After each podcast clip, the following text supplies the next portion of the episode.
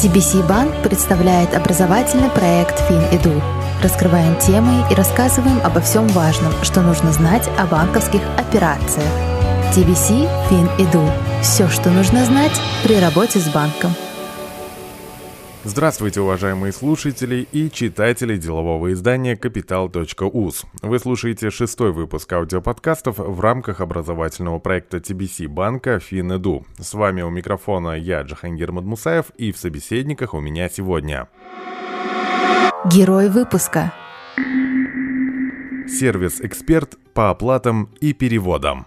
Анвар Исмаилов.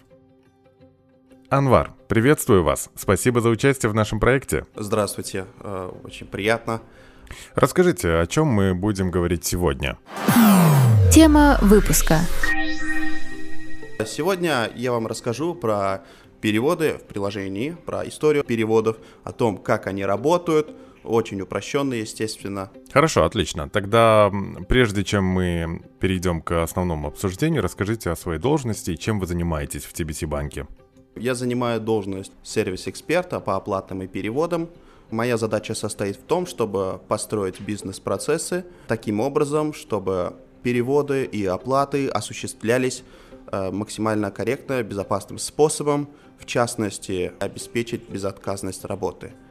Хорошо, до нашего обсуждения вы сказали, что банковский перевод и денежный перевод — это совершенно разные операции скажите нам и слушателям, чем они отличаются между собой. Под банковским переводом подразумевается э, перевод между банковскими счетами. А говоря о денежных переводах, это более обширное понятие. Э, это то же самое, но уже с участием э, самих клиентов, людей, то есть переводы по картам, переводы по номеру телефона между клиентами – то есть денежные переводы более обширное понятие, и его более корректно, я думаю, использовать будет в сегодняшнем диалоге. Давайте вернемся к истокам. Что такое вообще денежный перевод и какие были исторические предпосылки для того, чтобы они в целом появились?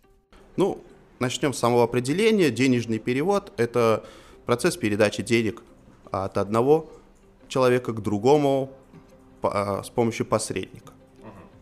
Uh-huh. Исторически я бы сказал, что тяжело найти корни этого, этого события, этого процесса перевода денег. А, самый простой способ перевести деньги – это просто лично отдать деньги кому-то. Более сложный – это передать через посредника деньги. Еще более сложный вариант – это отдать деньги одному человеку, получить от него какое-либо подтверждение или поручение, чтобы он отдал эти деньги другому человеку в другом городе, тому самому получателю, которому вы хотите передать деньги. До изобретения телеграфа данные операции осуществлялись путем передачи э, информации на каком-либо физическом носителе. То есть э, на бумаге, на куске кожи, определенное значение, что-то доносилось до получателя. В XIX веке уже э, применялась Э, передача информации посредством телеграфа.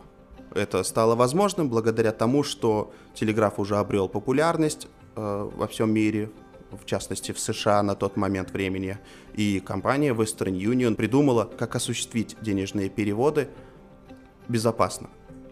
Проблема э, скорости была решена посредством телеграфа, да, то есть у вас в основная часть времени уходит на то, чтобы записать сообщение и отправить его. Но сама доставка осуществляется моментально. Другое же дело обеспечить безопасность этого события, то есть они решили этот вопрос посредством специальных книжек с кодами, паролями, то есть шифровали эту информацию и передавали. Таким образом, чтобы кто-то случайный со стороны не поручил выдать деньги не тому человеку. Угу. Анвар, вот смотрите, э для обывателя со стороны, для клиента банка, денежный перевод выглядит следующим образом. Если мы не говорим о цифровом банке, а о классическом, да, клиент приходит в офис, отдает средства сотруднику, сотрудник их принимает, оформляет эту транзакцию и уже в другой части города, страны или вообще планеты получатель, следовательно, получает эти средства отправленный. Вот как это выглядит на самом деле схематично? Честно говоря, можно современный банк уже представить не как какой-то сейф с деньгами, а некую таблицу, в которой все записывают, кто кому сколько денег должен. И современная вот эта скорость перевода денег э, больше зависит от скорости записи в эту таблицу. То есть я пишу, что Анвар передает Дельшоду 1000 сом.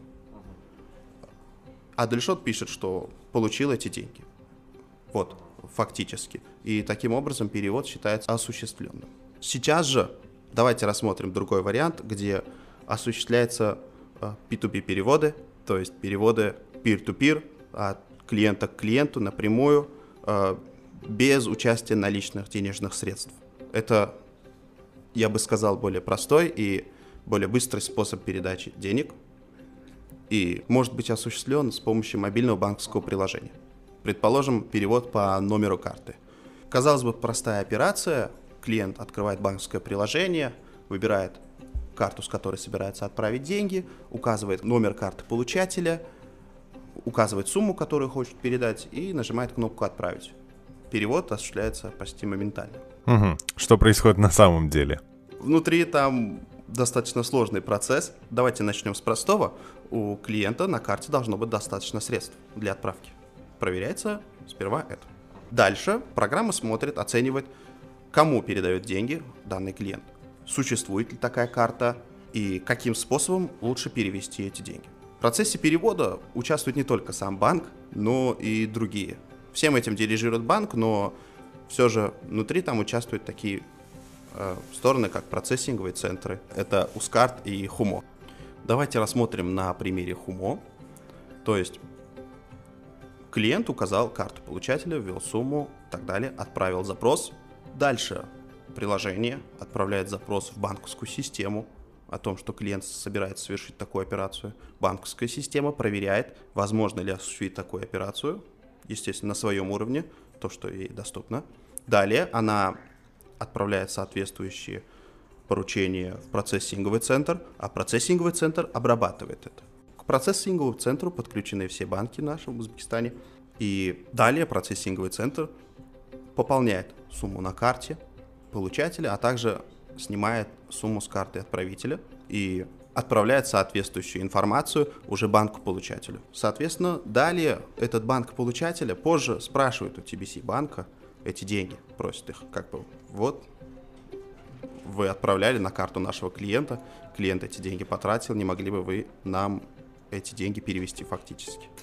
И эта операция как бы зацикливается, и перевод осуществляется фактически уже другому банку. Если посмотреть на это со стороны глазами клиента, то... Проходит несколько секунд. Да, но по факту на карту получателя поступают не его деньги, а другие деньги. Угу, понятно. То есть заранее переводят на карту получателя, а его деньги списывают у отправителя. Угу. То есть э, с резервов, так скажем, банка, да, да, который да, да, да. У, у него имеется, потом уже отправляется на карту получателя. Хорошо. Я знаю то, что один из э, способов заработка банка — это те самые комиссии, которые он взимает при каждом переводе. То есть эти, эта комиссия взимается как раз за эту услугу или за еще что-то. Да, с клиента в конечном итоге снимается комиссия за весь процесс, но на самом деле участники всего этого процесса, они тоже имеют свою долю, можно так сказать. То есть сами процессинговые центры устанавливают цену на, на эти операции. Ну и давайте на примере перевода рассмотрим, какие его виды вообще существуют. То есть, насколько я знаю, есть переводы при наличии карты получателя, номера карты получателя, при наличии номера телефона получателя и посредством ссылки. Возможно, есть еще какие-то способы.